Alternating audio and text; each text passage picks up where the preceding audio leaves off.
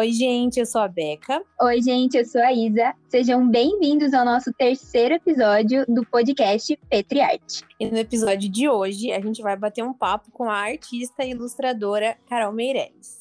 Seja bem-vinda. Obrigada. Estou muito feliz de estar aqui com vocês, de fazer parte disso. E vamos bater um papo sobre arte. Vamos lá. Isso aí.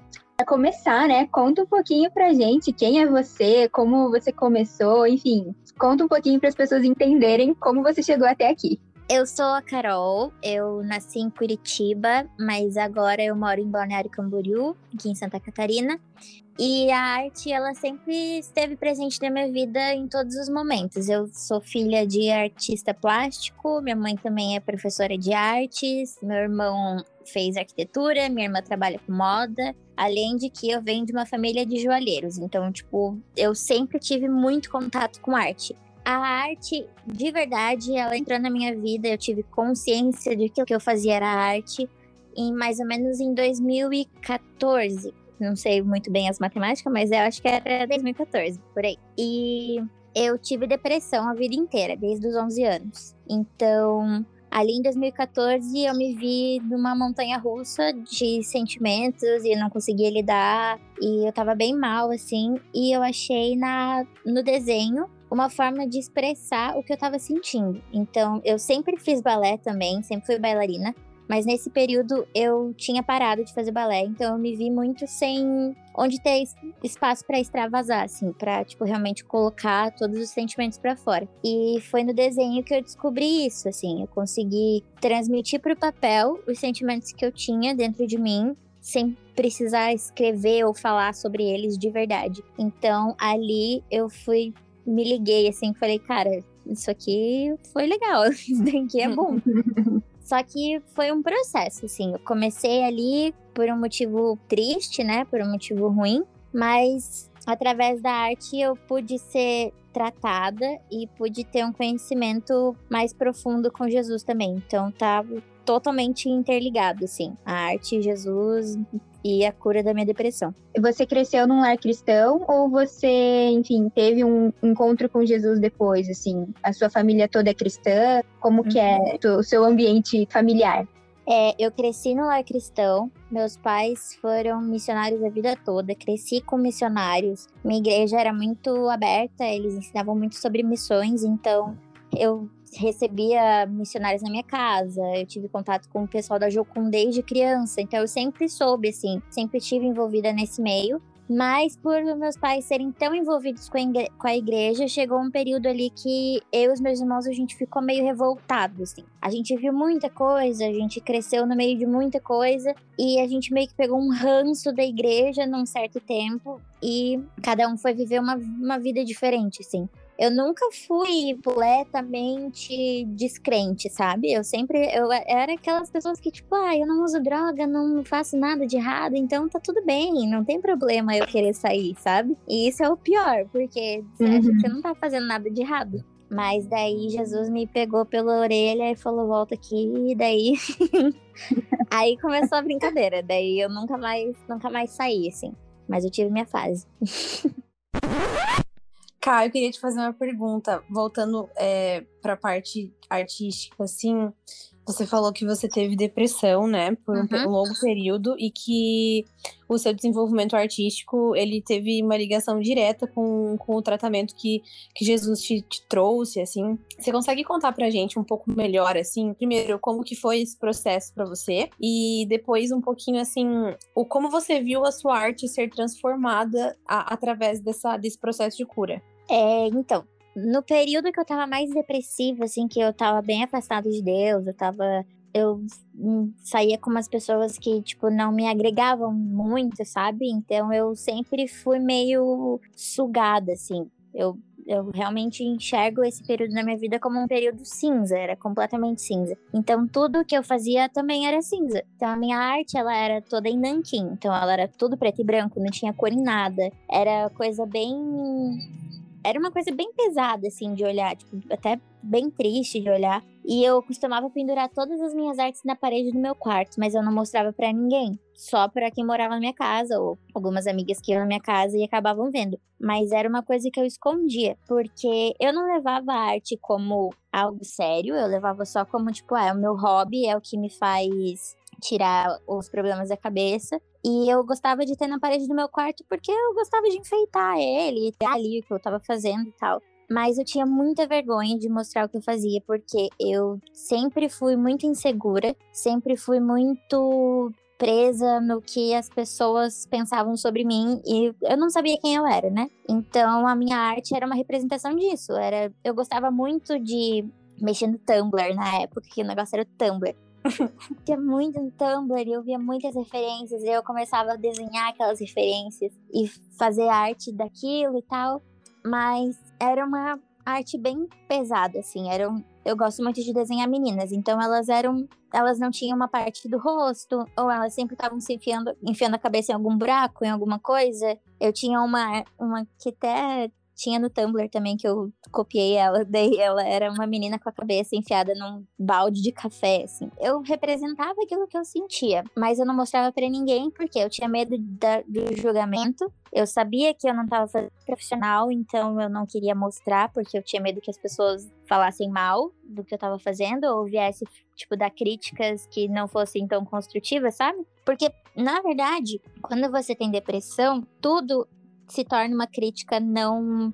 que não vai te acrescentar, sabe? Uma crítica pesada. Não construtiva. Porque você não, é, uhum. exatamente. Você não tem um psicológico bom. Então, tudo que alguém falar, tipo, olha, mas aqui você podia fazer dessa forma. Você já leva como, tipo, tá, não tá bom, então não vou mais mostrar para ninguém. E eu era muito essa pessoa. Então, fiquei anos fazendo arte bem depressiva, sem mostrar para ninguém. Até que, por tanto fazer, eu fui melhorando, assim, fui, fui tendo noção de traço, de sombreado e tal, tudo na, uhum. no, na base do treino, assim.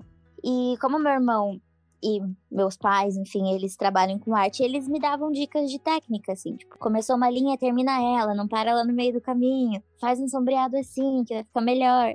Então, esse tipo de dica eu pegava. E eu me internava no meu quarto. Nossa, eu não saía por nada. Eu ficava lá o dia inteiro ouvindo música depressiva e desenhando o dia inteiro. E conforme eu fui entendendo que a arte ela vinha de um lugar profundo, eu fui colocando cada vez mais sentimento nela. E isso teve encontro com o meu encontro com Jesus. Foi num período bem pesado, bem pesado mesmo. Um amigo meu tinha acabado de morrer e eu fiquei tipo, meu, que, que eu tô fazendo na minha vida, porque Deus já tinha falado comigo inúmeras vezes. Aqui em casa a gente sempre orava, a gente sempre se reunia, meus pais sempre fiz, faziam reunião de oração e tal, e Deus tinha falado para mim que eu, eu seria o canal para vários amigos meus. Só que eu, eu não levei isso a sério. Da, e eu falei, cara, eu conheço tanta gente que tá passando por isso e eu não falei de Jesus para nenhum deles. O que eu tô fazendo? Ali Deus me segurou, sabe? Ele, tipo, me deu um chacoalhão de. É agora mandei mensagem para vários amigos, falei assim, ó, oh, não vou mais sair com vocês, não é por causa de vocês, é porque não faz mais sentido para mim. Eu não me sinto bem indo nesses lugares, eu vou me afastar mesmo. E eu, meu, me internei no meu quarto, li a Bíblia direto, pegava um monte de livro para ler. E eu queria entender Deus, assim. Eu cresci na igreja e nunca tive esse contato tão profundo com Deus. E foi aí que entrou cor, literalmente o pastor da igreja me viu no final do culto e ninguém sabia. Tipo, as pessoas sabiam que eu desenhava porque meus irmãos falavam, tipo, ah, ela tá fazendo umas coisas más, mas ninguém via porque eu não mostrava. E cheguei no final, o pastor falou assim para mim: Deus tá te dando cores novas e você vai usar cores que você nunca viu na sua vida. E ele vai te dar novas formas, novas cores, e não é para você ter medo que as pessoas vão ser tocadas através da tua arte. Eu fiquei, mano, como é que ele sabe? E ali foi foi o divisor, assim. Eu comecei do nada, tipo, não era uma coisa tipo, ah, não, Deus falou que eu, que eu vou desenhar com cor, então eu vou usar cor nesse daqui. Não, tipo, os desenhos começavam a vir na minha cabeça e eles vinham prontos. E eles vinham com cores. Então, na hora de eu desenhar, eu simplesmente passava pro papel que tava na minha cabeça. E foi muito natural, assim, conforme eu fui conhecendo Jesus, me aprofundando, os desenhos foram mudando de forma, eles foram mudando de cor, eles foram ficando cada vez mais coloridos, cada vez mais alegres. E isso foi muito por pela arte sempre ter sido a minha forma de me relacionar comigo mesma, isso foi uma forma de me relacionar com Deus e Deus falar a verdade sobre mim. Então, tipo, foi uma, um processo muito intenso de Deus me tirou disso aqui e transformou minha arte nisso aqui que eu tô fazendo agora. Então foi foi um processo muito louco, ainda é um processo, ainda tenho meus dias de me retirar um pouquinho e cuidar da minha cabeça, mas esse processo de conversão, de cura e de descoberta, tanto de Deus quanto de mim mesma, foi uma coisa muito muito doida, assim, que eu. Que bom que meus pais e meus irmãos acompanharam de perto, que eles são testemunho de como foi, porque foi uma coisa bem especial, assim. Caraca, que legal, Carol. Tipo, uhum. da onde Deus te tirou, né? E pra onde você tá agora e tal. E tem uma frase muito legal do livro do Jordan Reynolds, que é Chamados para Criar, que ele fala assim, né? Uma das formas pela qual Deus nos forma e nos ajuda a discernir o nosso chamado é nos dando paixões, coisas que simplesmente é, nos dão por alegria. Uhum. Então é algo que, tipo, ressignificou isso na sua vida, né? É, agora você usa essa arte e esse, e esse dom, né? Esse chamado como forma de, de missões. Conta pra gente um pouco sobre a arte como missão na sua vida. Cara, eu acho muito doido falar sobre arte e missão, porque as pessoas não se ligam o quanto a arte somente na missão em si, né? Uhum. Mas a arte, ela foi tomando uma proporção na minha vida que a arte sou eu. O que eu faço é, é minha. É meu, assim, sabe? Tipo, é algo que eu literalmente coloco meu coração naquilo e é, é o que eu mais amo fazer. E eu acho a arte interessante como missão porque você precisa falar. É um negócio diferente porque a arte ela toca num lugar onde as palavras muitas vezes não tocam. Uhum. E é uhum. simplesmente por você estar tá vendo uma arte, por você estar tá se expressando, por você estar, tá, sei lá, dançando. Cara, tipo, eu sempre fui bailarina, como eu falei, então para mim o meu momento com Deus e comigo era na dança. Mas através do desenho e da pintura, eu achei essa mesma expressão que eu não sabia que dava para fazer. Então, tem vários testemunhos de várias pessoas que às vezes eu fazia um desenho que nem era pra pessoa, tipo, eu literalmente só desenhava uma coisa que. E chegava uma pessoa aleatória que eu nunca vi na vida e falava, cara, eu sonhei com isso. Ou, Deus me deu uma palavra exatamente igual você desenhou. E eu ficava, tipo, então toma, esse desenho é teu, então. e eu, eu entendi que a arte, ela é um mecanismo. Então, muitas. Isso é um tema bem polêmico, assim, mas que eu gosto de conversar sobre ele. Mas muitas pessoas sempre falam, tipo, perguntam: ah, e você faz arte profética? E, tipo assim, eu acredito na arte profética, mas não naquela que você faz especialmente para uma pessoa naquele momento e só isso é arte profética. Eu acho que a arte, ela é profética no ponto de que Deus te deu essa inspiração para quem quer essa inspiração. Ele sabe para que que ele fez você fazer isso. Muitas vezes você vai produzir uma coisa que não vai ter sentido nenhum para você ou para uma outra pessoa, mas vai ter uma pessoa certa que Deus vai colocar na hora certa e que vai tocar a vida dessa pessoa. Então, a missão da arte, ao meu ver, é isso: é ser esse, esse canal, sabe? De uma forma uhum. muito mais simples, muito mais orgânica, assim, tipo, uma forma muito mais, cara, bati o olho, Deus me falou isso sobre o que você desenhou e para mim é isso aqui. Igual você vai no museu. Se você vai no museu, você vai ver várias artes, vai ter arte que você vai olhar e falar, não entendi nada, e vai ter arte que você vai olhar e falar, olha isso. Então, tipo, combina isso com Deus. É, é muito surreal, isso leva a lugares que você nunca imaginou que poderia chegar. Isso invade teu coração, invade teu ser, invade tua alma, teu espírito. Então, tipo, é uma coisa que toca realmente lá dentro e pode realmente mudar vidas, assim, uhum. porque uhum. a responsabilidade de entregar a mensagem é de Deus. Você é só o canal que ele usou ali para fazer o negócio, porque uhum. ele quer que a gente participe. Mas a questão de, tipo, para que que foi feito isso daqui, o que isso quer dizer, para mim vai ter um significado, para você vai ter outro. E é a forma como Deus quer falar com você. Então, tipo, a missão da arte para mim é essa, de ser o canal e de tocar lugares que muitas vezes palavras não podem tocar. Eu queria fazer dois comentários rápidos. O primeiro é, eu sou meio testemunha disso que, que a Ká falou, porque eu lembro, a gente, a gente participou de uma escola de missões juntas, do, fazendo um, um merchazinho aqui, né, do Celeiro Missões. é, momento merchan dentro do podcast, gente, calma aí, vamos fazer um momento merchan, agora pode fazer, Beca. eu, a gente fez, o, o irmão da Carol, né, ele ele é o fundador do Celeiro Missões. E quando eu fui fazer a escola, Carol tava lá. a gente acabou ficando amiga. E eu lembro que teve, uma, teve um momento da escola que Deus me entregou uma palavra bem específica sobre um girassol. Pouco clichê, né? Ah. Mas na época nem tinha saído a música ainda, juro. Não mesmo. é verdade. Aí eu. Deus falou comigo sobre um girassol, falou algumas coisas específicas e eu fiquei bem tocada, assim. E eu não lembro nem quanto tempo tinha passado, mas passou, sei lá, alguns dias assim. E a Carol veio e chegou: Olha, Deus me falou pra te entregar esse desenho. E ela me deu um desenho. E era um girassol, eram vários girassóis, na verdade. Uhum. E eu falei, tipo, meu, Deus falou isso, isso, isso pra mim. Ela falou, nossa, cara, que massa, porque pra mim tinha sido, sei lá, só um girassol. Tipo, uhum. nem, nem tava ligado nesse rolê, assim. Então, é, é muito real, assim, tipo, como as coisas não se separam, assim, né? É um rolê que a gente sempre troca ideias sobre, de que, cara, você é cristão e você é artista. Por que, que você tem que denominar que o nome da sua arte é cristã? Sendo que você é um cristão integral, você é um artista integral. Então, tudo que você faz, mesmo que você não veja significado, em algum momento vai fazer sentido. Exatamente. É, sobre arte ser um, um ponto de que, que fala mais do que palavras, até se a Carol quiser desmembrar isso um pouco mais sobre uma, um episódio que a gente passou também. A gente, tava, a gente foi viajar juntas pro sertão de Alagoas e a gente foi num quilombo. E eu lembro que, que foi um dia bem marcante para todo mundo, assim, é, em vários sentidos, mas eu lembro que, cara, a gente tinha feito teatro para as crianças, a uhum. gente tinha é, é, é, passado tempo com eles, tempo de, de falar de Jesus, de orar junto e tal, tudo foi uma benção.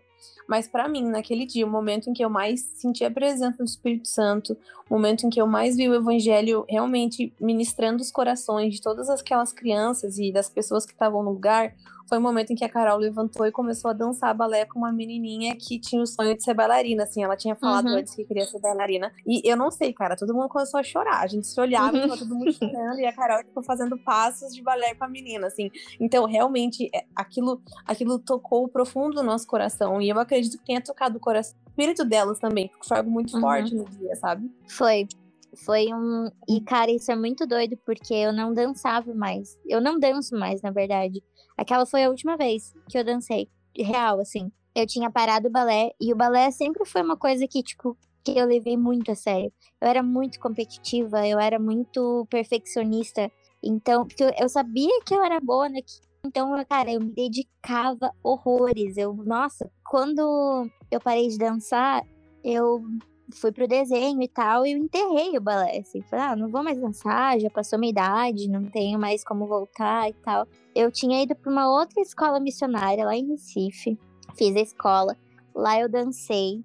Só que eram, assim, momentos muito específicos, porque já não era uma coisa que eu sabia fazer bem, sabe? Passado muito tempo, então eu não me sentia livre com a dança, eu me sentia presa, porque eu, eu era muito perfeccionista. Então, para mim, se eu não dançasse bem, nem era para dançar. E nesse dia nos quilombolas, antes de viajar, Deus tinha falado comigo lá no celeiro, ele falou: que eu ia dançar mais uma vez. Só que, tipo assim, eu sempre ficava nervosa, pensando, meu, que, qual vai ser o momento? Eu não quero, não quero, não quero, ficava fugindo disso. E lá, eu lembro que, meu, é bem que você falou, a gente fez muita coisa com as crianças, a gente ficou o dia inteiro lá. E daí chegou esse momento que a gente se juntou numa quadra lá que eles tinham e todo mundo tava tocando e tal. E no teatro a gente falava sobre sonhos. E as menininhas falaram, tipo, acho que eram umas três menininhas, elas falaram que elas queriam ser bailarinas. Eu falei, ah, Deus, começou, né?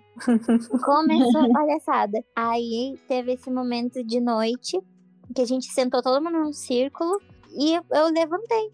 E as menininhas levantaram, e a gente só levantou, foi lá no meio e, tipo, começamos a dançar, assim. E foi um, a última vez que eu dancei, e foi um momento de, que não precisamos falar nada, assim. Ninguém precisou falar nada.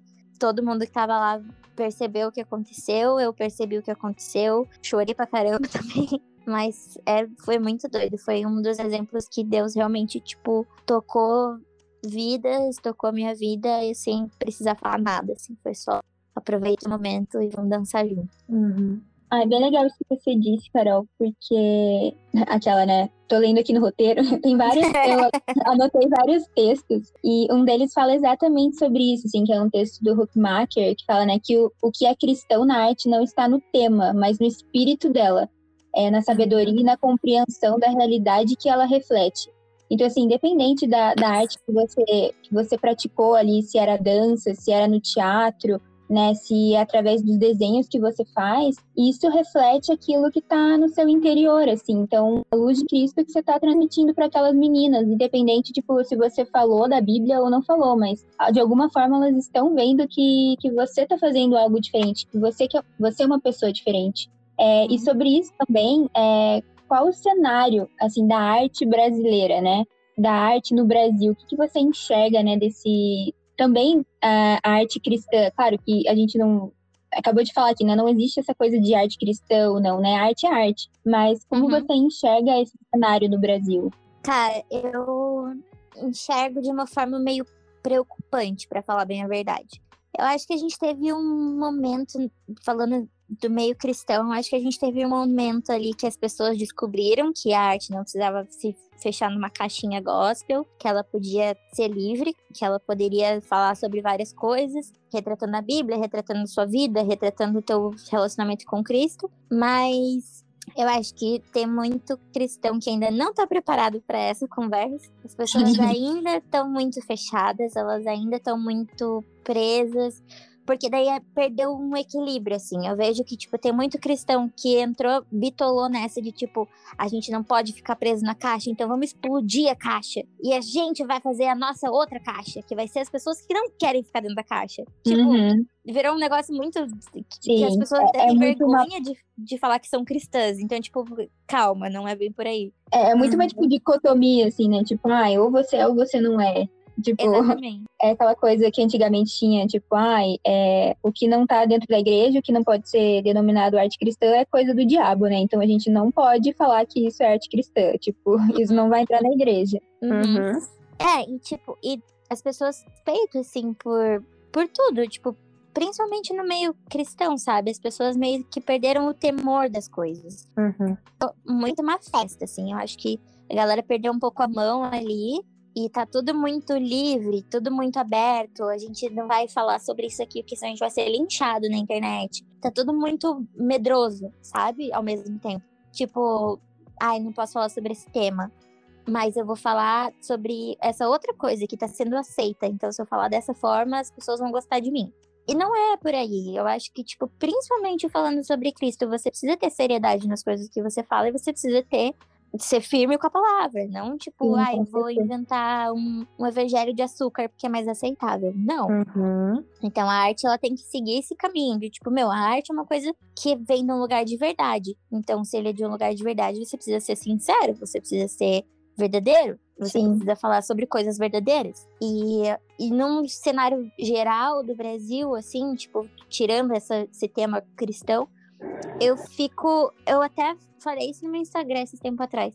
Que eu vi ali no começo da pandemia, muita gente começou a se mexer com arte, assim, começou a, a, sei lá, começar a desenhar, começou a fazer uns negócios em casa, e isso foi muito legal, pelo ponto de as pessoas estão acordando que sim, a arte ela pode ser um trabalho, a arte ela pode ser tua fonte de renda, então isso é muito legal. As pessoas estão realmente consumindo mais arte, isso é ótimo, só que ao mesmo tempo as pessoas caíram no molde. Então eu vejo muitas ilustradoras que elas criaram um molde de tipo, ah, a gente vai fazer ilustração sobre corpo. Então a gente vai falar só sobre corpo. E a gente vai usar todas as mesmas cores de paleta de cor, todos os mesmos estilos de desenho, todos vamos ter as mesmas frases, a gente vai gritar sobre a mesma coisa. Então, tipo, eu, eu vi que acabou um pouco a diversidade, assim, acabou um pouco a criatividade, por assim falando. Porque criou um molde de que se você fizer dessa forma você fica famoso e daí você vai ganhar mais dinheiro. Isso eu não acho legal, sabe? Eu acho que a arte, para ela ser consumida, pelo menos eu consumo arte que eu acredito. Então eu sempre Sim. gosto de ver artistas que são muito originais, assim, que fazem coisas bem diferentes. Porque isso me enche o olho, sabe? Tipo, eu vejo verdade nisso, eu vejo sinceridade nesse tipo de artista. Mas esse, essa arte que é quadradinha, que tá todo mundo fazendo, que todo mundo achou uma fórmula de ficar famoso no Instagram, eu acho acho sem graça, eu acho triste, porque virou muito um negócio de ficar famoso, sabe? Sim. Tem virado muito isso. Ai, você é artista, então eu vou ser famosa no Instagram, vou ganhar mimos e isso e aquilo. E não é bem por aí. Eu acho que a gente precisa voltar para aquela essência, assim, de tipo, eu faço arte porque é assim que eu me expresso, é porque eu gosto de falar através dela, porque eu gosto de me expressar, gosto de, de desenhar, gosto de dançar, gosto de fazer isso e aquilo. E não porque eu quero algo com isso. Porque é muito orgânico a forma como as pessoas vão te conhecendo, principalmente se você for cristão. Porque Deus vai colocando as pessoas certas, as pessoas que realmente vão querer consumir aquilo que você faz e as que vão olhar para aquilo que você faz e falar, cara, tem algo de diferente ali. Nossa, isso é muito verdade. Eu vejo isso bastante, assim, em outra área, né? Porque a minha área é mais comunicação. Eu trabalho muito com vídeo, edição de vídeo e tal. E como isso é verdade, assim, como Deus aproxima você das pessoas que têm o mesmo chamado que você, né? Até uhum. eu e a Beca, assim, antes a gente, antes da gente conversar e criar o podcast, a gente tinha muito esse, esse chamado, assim, meu, a gente precisa falar de arte, a gente precisa falar sobre, enfim, todos os meios artísticos através de, de, de algum canal, assim, o que, que, a gente pode fazer, né? E aí eu lembro uhum. que a gente chorou sobre isso e a gente chegou e conversou e falou assim, não, vamos fazer um podcast, tipo, Deus tá uhum. chamando a gente a fazer isso. Então, uma, como uma forma de, de divulgar, né, esses artistas também que, que às vezes a gente não conhece, e como uma forma de unir também, né, esses conhecimentos e mostrar que, meu, existe uma, uma gama de, de artistas que também professam a fé da mesma forma que você, que é a, aquela fé que é verdadeira, que a gente crê, e estão fazendo arte com isso. Então, assim, vamos unir essas pessoas, né? Então, Exatamente. É bem isso que você falou. É... é, porque no final das contas a gente é parte do mesmo corpo, então não precisa ter uma divisão nas coisas. Quanto mais unidos e mais perto, a gente se torna mais criativo. Então, uhum. tipo. Sim. Eu acho que, sobre o que a Carol tinha falado, né, de estar tá, assim, parecendo que tá tudo meio parecido e seguindo a mesma paleta de cores, eu sinto que a gente tá vivendo um momento muito Pinterest, né? Tipo, se resume a tipo, é que eu peguei uma referência do Pinterest e eu não vou ser hipócrita, eu adoro Pinterest, eu vivo eu lá. Também. ah, eu também. Tem muita coisa legal, mas parece que a gente virou só uma reprodução do que tem lá. E nem, e nem de tudo que tá lá, porque lá tem muita coisa boa. Uhum. Mas parece que virou esse nicho, esse nicho Pinterest, assim. Então, tudo tudo se torna é, é só uma reprodução. E eu acredito Exatamente. que, assim, que isso, isso se aplica em diversas áreas, né? E eu acho que isso acontece de tempos em tempos, assim, isso acontece com, com a moda e tal. Tipo, é só a gente é quando a gente pega, assim, aqueles vídeos, né? Ai, dez, de, é, algumas décadas de maquiagem, cinco décadas de maquiagem no vídeo. Daí você vai vendo que, cara, aquele, na, em certo período de tempo, todo mundo estava se vestindo de uma certa maneira, usando Exatamente. maquiagem de certo jeito. E, tipo, isso é culturalmente normal. E a gente tá vivendo esse período de Pinterest, de, de tipo, é um monte de coisa, né? Um monte de TikTok. coisa. É, de TikTok. E, e, é o momento que a gente tá vivendo, assim. Eu acho que, como cristão, principalmente, né? Porque a gente tá falando para esse meio, né? É o nosso objetivo, então não tem como fugir disso. Uhum. É, principalmente pro cristão, a gente tem algo que é, cara, a gente tem a mente de Cristo. Exatamente. A gente tem a mente de Cristo, a gente tem algo inédito a nós. O ser humano tem algo inerte, né? A, a, capacidade de criação foi, foi um dom que Deus deu pro ser humano, né? Uhum. De, por ser imagem e semelhança, por ter a habilidade de criar algo. Eu acho que, que de certa forma, assim, é quase como. É quase não, eu acredito que seja um desperdício ao invés de criar, simplesmente só reproduzir.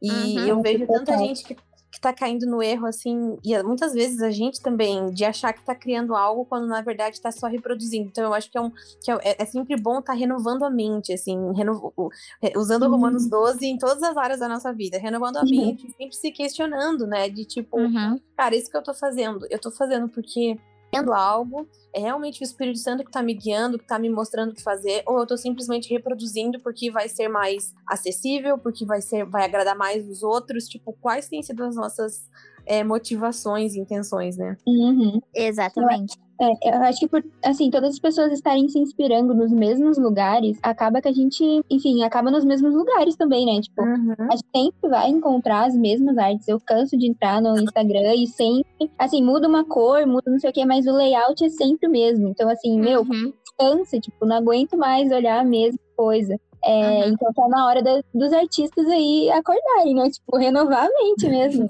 Fazer a diferença. E tipo assim, não tem problema você se inspirar em coisas assim, tipo, meu, eu, eu uso Pinterest pra tudo, literalmente tudo, até pra, pro meu casamento eu tenho minha pasta lá com coisas que eu quero que tenha no meu casamento, e tipo, ok, a gente precisa de inspirações, a gente precisa olhar coisas o tempo todo, ainda mais se você é criativo. Mas, e não tem problema você pegar uma característica de um artista que você viu e que você fala, cara, eu gosto disso. E ver de outro e falar, meu, gostei desse tipo de cor que ele usa. E juntar. Mas o problema é quando você só reproduz mais do mesmo. Então, tipo, e é isso que eu vejo no cenário brasileiro, principalmente, mas porque a gente tá aqui, mas mundial, né? Porque se a gente for olhar o cinema, me diz um filme novo, novo, de história nova, que você nunca viu na vida, que saiu agora pra gente assistir. Me diz uma série que não aborda os mesmos temas. Uhum. Me diz uma Uhum. música que não parece a mesma música que você ouviu semana passada. Tipo, tudo tá ficando muito muito igual. Tipo, cara, o cinema é uma prova, a gente vê revival de tudo. A gente vê, sei lá, acabou de sair o filme da Cruella, incrível, inclusive, maravilhoso. Foi um dos melhores filmes que eu vi ultimamente. Mas assim, já existia um filme da Sim. Cruella. Então, não é nada novo, a gente tá reproduzindo tudo igual, tudo igual, tudo igual, com uma pegada diferente, mas ainda é a mesma história. E Uhum. tipo, e a gente como cristão, como filhos de Cristo, como tendo acesso à mente de Cristo, a gente não pode ser mais do mesmo. A gente precisa literalmente ir ao contrário. Uhum. Então, tipo, a gente não pode nadar junto com a maré, a gente tem que ir ao contrário da maré. Então, que seja através da arte. Que seja, tipo, cara, eu vou reproduzir uma história bíblica aqui num desenho que eu for fazer, mas não vai ser um- uma árvore saindo um fruto e uma cobra enroladinha e ali um leão. Sim. Sem pau do leão. Mas, Coitado cara, tipo, não precisa ser óbvio, sabe? Não precisa ser tipo, ó, essa arte que eu fiz pra crente. Eu falo sobre a Bíblia. Olha aqui. Usa cores diferentes. Faz o que você acha que é massa, cara. Não faz o que você acha que as pessoas vão gostar. Porque no final das contas, quem tem que gostar é Deus, não é a pessoa. Exato. Uhum. Entra muito, tipo, em Colossenses 3,23, né? Que fala, tipo, que tudo que a gente fizer, a gente tem que fazer pro Senhor e não pros homens. Então, em Exatamente. primeiro lugar, quando você fizer uma arte, você tem que pensar, meu, eu tô fazendo isso pra Cristo, eu tô fazendo isso pra Deus. Uhum. Tipo, Exato. se as pessoas vão gostar, isso é independente. Tipo, eu tô fazendo isso porque é uma convicção minha e eu quero agradar ao meu Deus. Então, Uhum. Tá sendo feito. E E eu- eu acho que isso entra muito num fator, assim, da gente entender o caráter de Deus, no sentido Uhum. assim, a gente tá sempre. é, é, eu, eu sinto que, como cristão, a gente sempre cai nas- na mesmice, como a Carol falou, ah, o leão e tal. A gente acaba caindo na mesmice porque parece que a gente tem medo de explorar o que tá ao nosso redor. Com medo Uhum. de, tipo, ai, mas será que isso não é do demônio? Mas será que isso pode? Será que Uhum. isso não sei o quê? E, tipo, cara, você já parou pra pensar na totalidade do que Deus criou? Tipo, o quanto ele mesmo explorou diversas coisas pra, pra sua própria criação. Tipo, Uhum. cara, você pega a Bíblia, você pega, tipo, todo, todo o, o, o plano de todas as coisas. Cara, é algo extremamente complexo. E parece que a gente Uhum. quer resumir o que a gente produz a algo, tipo, algo fechado, algo limitado, quando na verdade nem Deus fez isso. Tipo, a gente, não, a Exatamente. gente não precisa fazer isso. Sim. Cara, e eu vou dar um exemplo de um artista. Ele ia contra o, o que as pessoas estavam fazendo na época e ele retratava o que ele vivia, que era o Van Gogh. Ele é uma das histórias que eu fiz assim, mas é uma das histórias que eu mais gosto ao mesmo tempo. Porque o sonho dele era ser missionário, né? Só que ele era esquizofrênico, enfim. E ele fazia exatamente isso. Tinha um molde naquela época de que grupo dos artistas, e ele fazia parte do grupo, só que ele não era muito bem aceito no grupo porque ele não queria fazer o que tava todo mundo fazendo. Uhum. Ele, tipo, ah, as pessoas estavam desenhando natureza morta. E ele ia lá e fazia tipo, um quadro com pinceladas super grossas e agressivas, com cores que ninguém usava na época, porque era tudo muito escuro, muito pastel, muito isso. E o cara era uma explosão de cor. Ele era. Ele literalmente sentava num jardim e desenhava o que ele estava vendo, que era a própria natureza. E as pessoas não estavam fazendo isso. Esse é um exemplo muito prático. De, na época ele não era aceito, as pessoas não gostavam do que ele estava fazendo, ele só foi conhecido depois que morreu, mas ele é referência até hoje. Uhum. Cara, você fala Van Gogh, tipo, você sabe quem é Van Gogh. Sim. Pode não saber da história dele completa, mas você sabe quem é Van Gogh. Daí você fala o nome de outros artistas que andavam com ele na época, você não vai saber quem é. Porque ele era, era mais do mesmo. E o Van Gogh, Uhum. não, o cara se destacou, ele fez o que ele amava. Por mais que ninguém entendia o cara, ele era, tipo, abandonadaço, assim.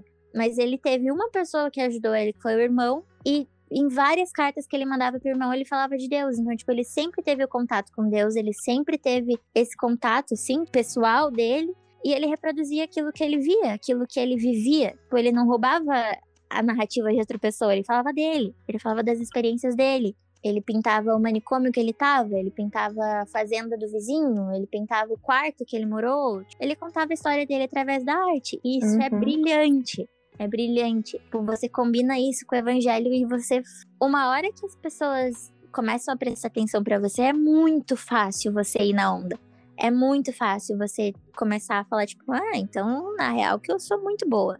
Ah, então, se Uhum. eu fizer assim, vai dar boa, vou ficar rica, vou ficar conhecida. Meu, ninguém é hipócrita a ponto de falar, tipo, ah, eu não queria ganhar mimos, eu não queria ser famosa no Instagram. Todo mundo tem uma pontinha de tipo assim, eu quero ter isso algum dia.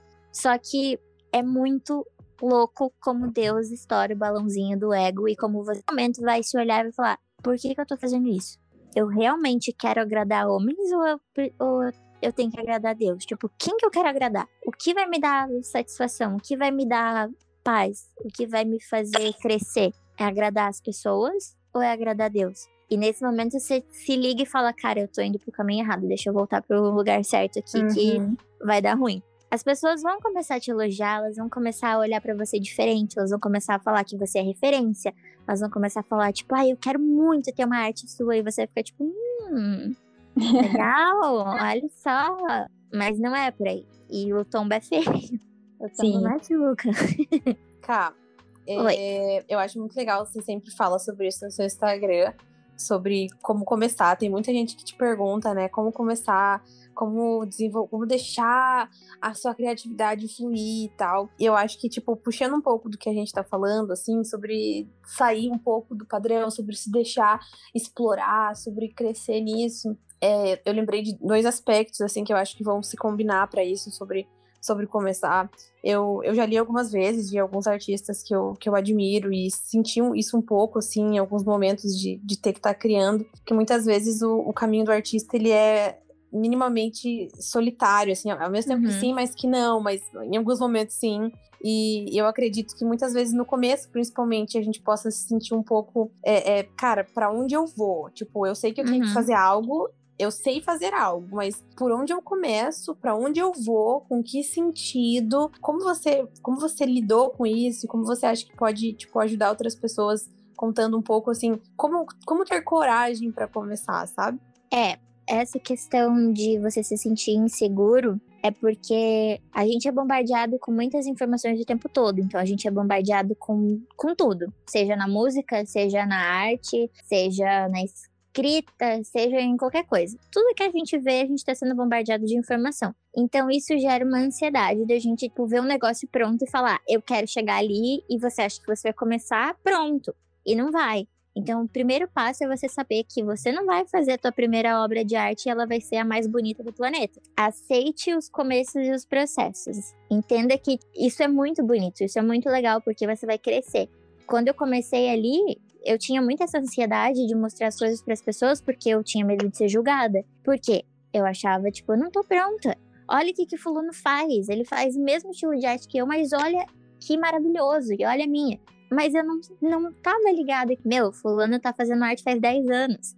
Faz, ele fez 30 cursos, eu não fiz nenhum, entendeu? Saiba entender que os começos são começos. Você não vai fazer a coisa mais maravilhosa do mundo assim que você começar. Você vai estar começando. E às vezes você vai fazer uma coisa ali no começo que você vai olhar e falar, meu, melhor desenho que eu já fiz na vida.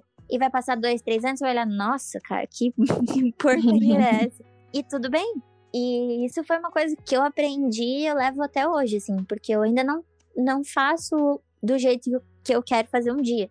E isso é um processo que vai ter para sempre, porque eu vou chegar onde eu quero chegar um dia, mas eu vou estar tá lá e vou falar, ainda não tô onde eu quero estar, tá, entendeu? É um uhum. processo de, de atualizações, sempre. Outra coisa, não se prenda no material. Material que eu digo literalmente material de arte, assim. Não se prenda nisso de tipo, ah, eu preciso ter a melhor tinta, eu preciso ter a melhor caneta, eu preciso ter o melhor tudo. Cara, não. Use o que você tem em casa. Eu comecei literalmente com aquelas tintazinha aquarela de escola que vem 12 cores do estojo da Mini, um negócio assim, sabe? o pincel que eu tinha em casa, a caneta que eu tinha em casa. Então, comece de alguma forma. Não se prenda nos materiais, porque conforme você vai aprendendo a mexer com as tintas, a mexer com as canetas e tudo mais, você vai vendo a necessidade de investir em outras coisas. E isso é natural. Você vai começando a fazer, você vai vendo, ah, preciso de um negócio assim que vai melhorar o meu traço nisso aqui. Uhum. Não, não gaste fortuna logo de primeira, que você não vai saber usar, vai gastar material à toa e não precisa. Coragem para começar, você só precisa ter coragem. Porque você precisa começar de alguma forma. Não precisa chegar chegando já querendo fazer exposição e mostrar para todo mundo e querer vender e querer virar artista da noite pro dia. É um processo, ninguém começa bom, ninguém vai ser o melhor do mundo logo de primeira. E é muito legal aproveitar esse processo, porque você vai vendo os lugares que você foi, como você foi fazendo, o que você foi aprendendo, o que Deus foi te ensinando através desse período e a ter paciência. Então, se você quer começar a fazer uma coisa e você não se acha bom o suficiente, cara, você nunca vai ser bom o suficiente, mas aí você tem que pensar, você é bom o suficiente para quem? Para você, para as outras pessoas ou é para Deus? Uhum. Então, o, qual é o teu foco fazendo isso? Ou se não tem foco nenhum, é só diversão, melhor ainda, sabe? Tipo, vai, se joga. Arte uhum. é uma uhum. delícia de fazer, meu Deus, é, você se distrai, você descobre coisa nova sobre você, sobre Deus, sobre a vida, sobre natureza, sobre tudo, literalmente tudo. Você mexe com tudo, assim. Então, é, é só começar. Tira essa pressão de Instagram, essa pressão de querer crescer, de querer ser o melhor logo de primeira, porque isso é irreal. Isso é uma coisa que a, a rede social vende pra gente e não é verdade. Uhum. Ninguém que tá ali na, na internet é, sabe o que tá fazendo. Tá todo mundo muito perdido. Tá tipo no mar, né? Tipo... Todo mundo no mesmo barco, todo mundo tentando descobrir o que fazer, como fazer, para onde ir.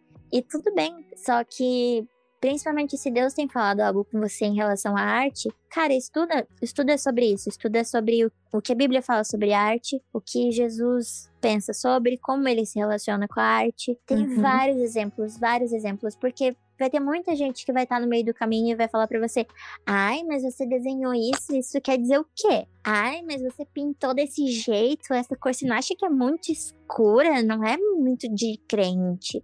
E tipo, você precisa saber o que você, sobre o que você tá retratando para poder eliminar esse tipo de coisa, assim. Hum. Vai ter gente que vai criticar, vai ter gente que vai falar coisa boa, vai ter gente que vai te deixar no chão. A Beca sabe, essa semana eu tava no chão. Uhum. Peguei uma cliente ali que me detonou, mas graças a Deus, a Beca é uma baita de uma amiga, minha família também me apoiou pra caramba. Então, tipo, me chacoalharam e falaram: Ei, o que, que Deus fala sobre você? Voltar nisso, assim, sabe? De tipo, meu, Deus me deu uma palavra sobre arte. Então, eu vou caminhar em cima dela, mas eu preciso saber o que ele fala sobre arte. A Bíblia, por exemplo, é cheia de história. Construir um templo, você vai ver o Templo de Salomão, a descrição do Templo de Salomão.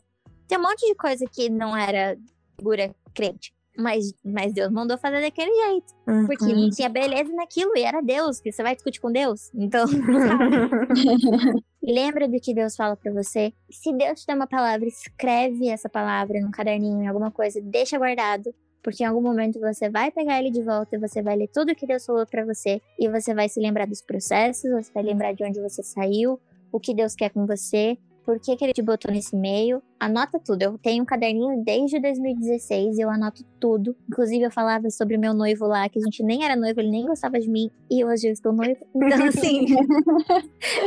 é muito legal você olhar os processos e ter essas coisas anotadas, assim. Vai Sim. levando as coisas com calma e abraça seus processos. Sim.